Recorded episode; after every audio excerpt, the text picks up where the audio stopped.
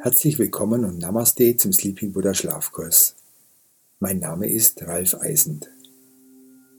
Die American Academy of Sleep Medicine und die Sleep Research Society empfehlen ein Minimum von sieben Stunden Schlaf. Ich rate in Zeiten hoher Belastung eher zu acht bis neun Stunden.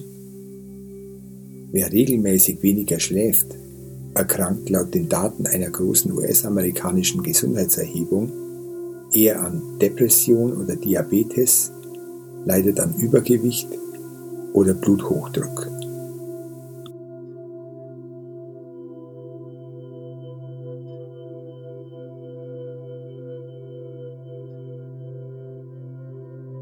Ich habe meine Reise auf Saga Island am Flussdelta des Holy Rivers begonnen und bin auf einem Boot zunächst nach Norden gefahren und dann den Ganges hoch Richtung Bihar. Ich habe hinduistische Tempel besucht und bin inspiriert von den lebendigen Geschichten vom Vergehen des Alten und dem Entstehen des Neuen. Shiva zerstört, reinigt und transformiert. Brahma erschafft Neues und Vishnu bildet als Erhalter das Gleichgewicht zwischen Brahma, dem Schöpfer, und Shiva, dem Zerstörer. Vishnu ist die ursprüngliche Wirkkraft, die alles belebt. Er ist die Kraft, die alles durchströmt. Ich habe mich bei Gaurav herzlich bedankt dafür, dass er mich von Saga Island aus mit hierher nach Bihar genommen hat. In den Gesprächen mit ihm habe ich erfahren, dass die Wissenschaft erst in den letzten Jahren begonnen hat, viele der alten Weisheiten zu verstehen und erst jetzt damit beginnt, uns diese besser zu erklären. Yoga bildet hier eine Brücke aus den Weisheiten der frühen Religionen und der modernen Wissenschaft. Der Gründer der Bihar School of Yoga, Satyananda, hat viel dazu beigetragen, das alte Wissen für die Wissenschaft besser zugänglich zu machen. Ich bin jetzt angekommen in der Gegend, in der Siddhartha gelebt und gelehrt hat. Ich freue mich darauf, buddhistische Klöster zu besuchen und den Ort, an dem Buddha erleuchtet wurde.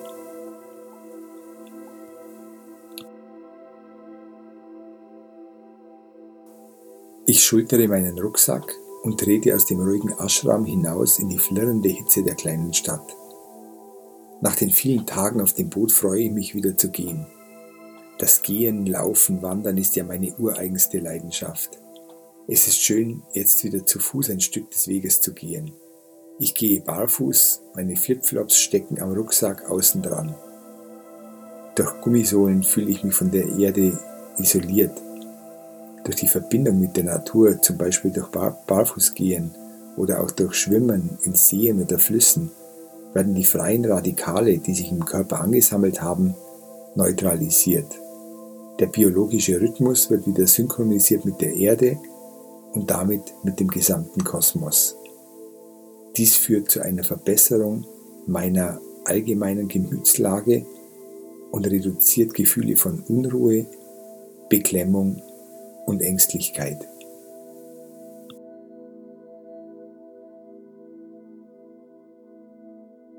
Ich möchte heute das königliche Bhutan-Kloster besuchen und schaffe es auch am späten Nachmittag doch dort anzukommen, dank einer Mitfahrgelegenheit, die ich auf der Landstraße bekommen hatte.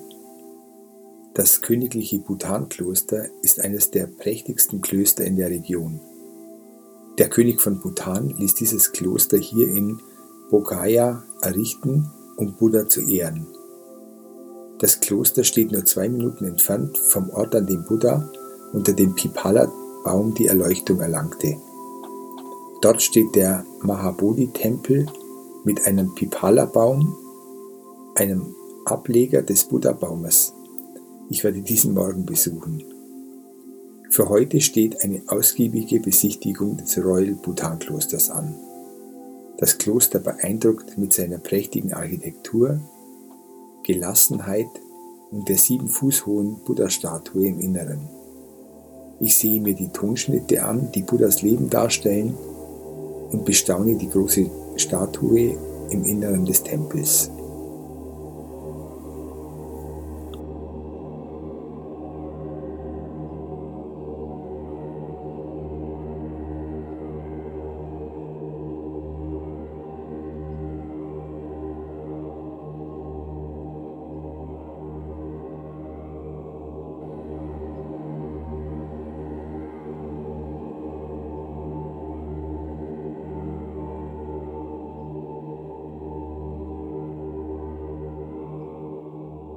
Der Buddhismus ist die jüngste östliche Philosophie und der Kern von Buddhas Lehre stimmt vor allem in einem Punkt nicht mit den früheren Religionen wie dem Taoismus und dem Hinduismus überein.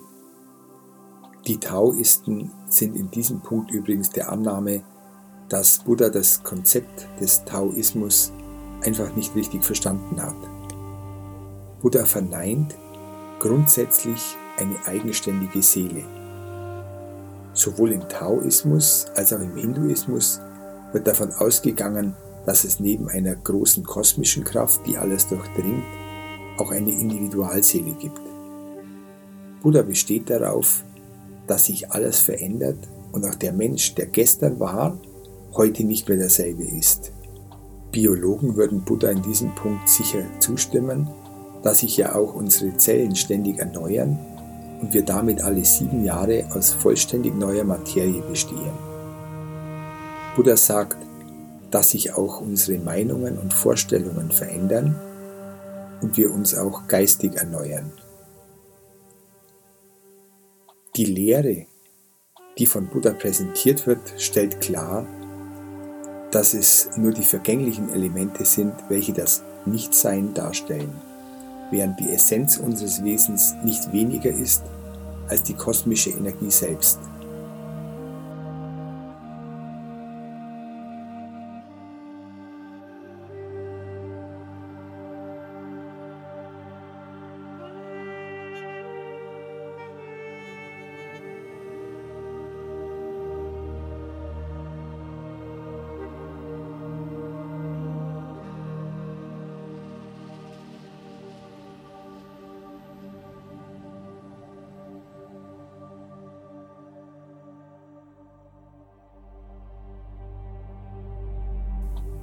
Das eigentlich Interessante an dieser philosophischen Diskussion ist aus meiner Sicht das Anerkennen eines kosmischen Prinzips, dem der Mensch unterworfen ist, dessen Teil er ist.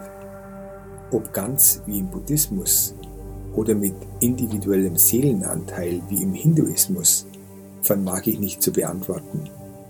Was ich erlebe, ist jedenfalls, dass eine Auflösung der Verbindung mit der Natur die zunehmende Vereinzelung und Entfremdung des Menschen kein neues Phänomen ist. Die Individualisierung ist Teil unseres Menschwerdens. Buddha warnte über brennende Begierden vor über 2500 Jahren. Im Siddhartha schreibt Hermann Hesse über den späteren Buddha, schon früh verstand er im Inneren seines Wesens die kosmische Seele zu wissen unzerstörbar, eins mit dem Weltall.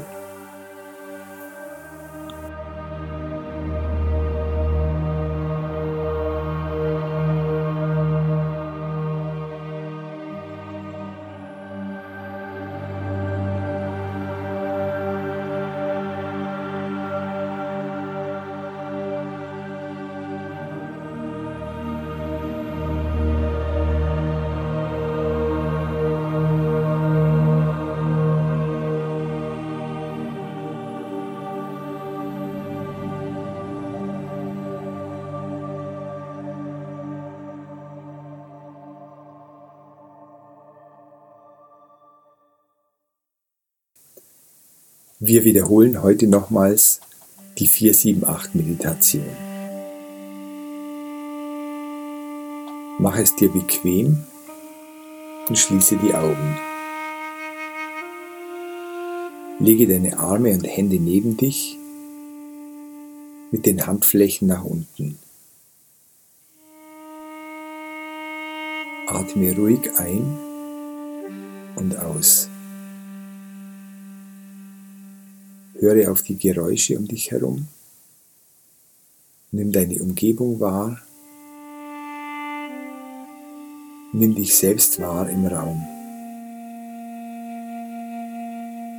Und höre wieder auf deinen Atem.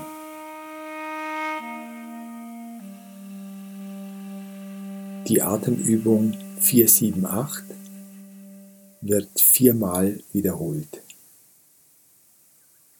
Lege deine Zungenspitze hinter die oberen Schneidezähne und den Gaumen und atme geräuschvoll durch den Mund vollständig aus. Atme vier Sekunden ein Luft halten.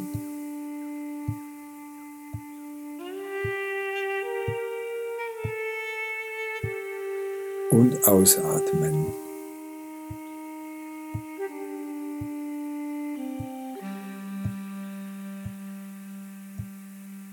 Einatmen. Luft halten.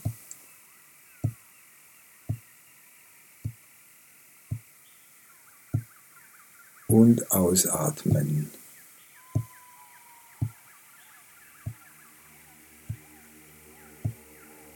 Einatmen, Luft halten.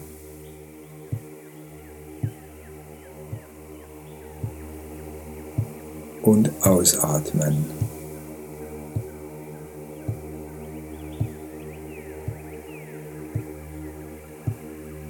Einatmen, Luft halten.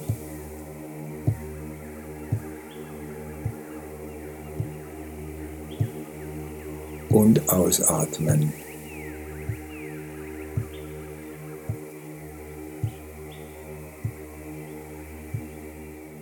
Wir wollen unseren Schlaf nicht erzwingen sondern lassen diesen sich selbst ordnen und entfalten. Besser als durch große Kraftanstrengungen werden Ziele verwirklicht, wenn dafür die natürlichen, von selbst ablaufenden Vorgänge genutzt werden. Atme nun ruhig weiter. Atme tief und langsam in den Bauch ein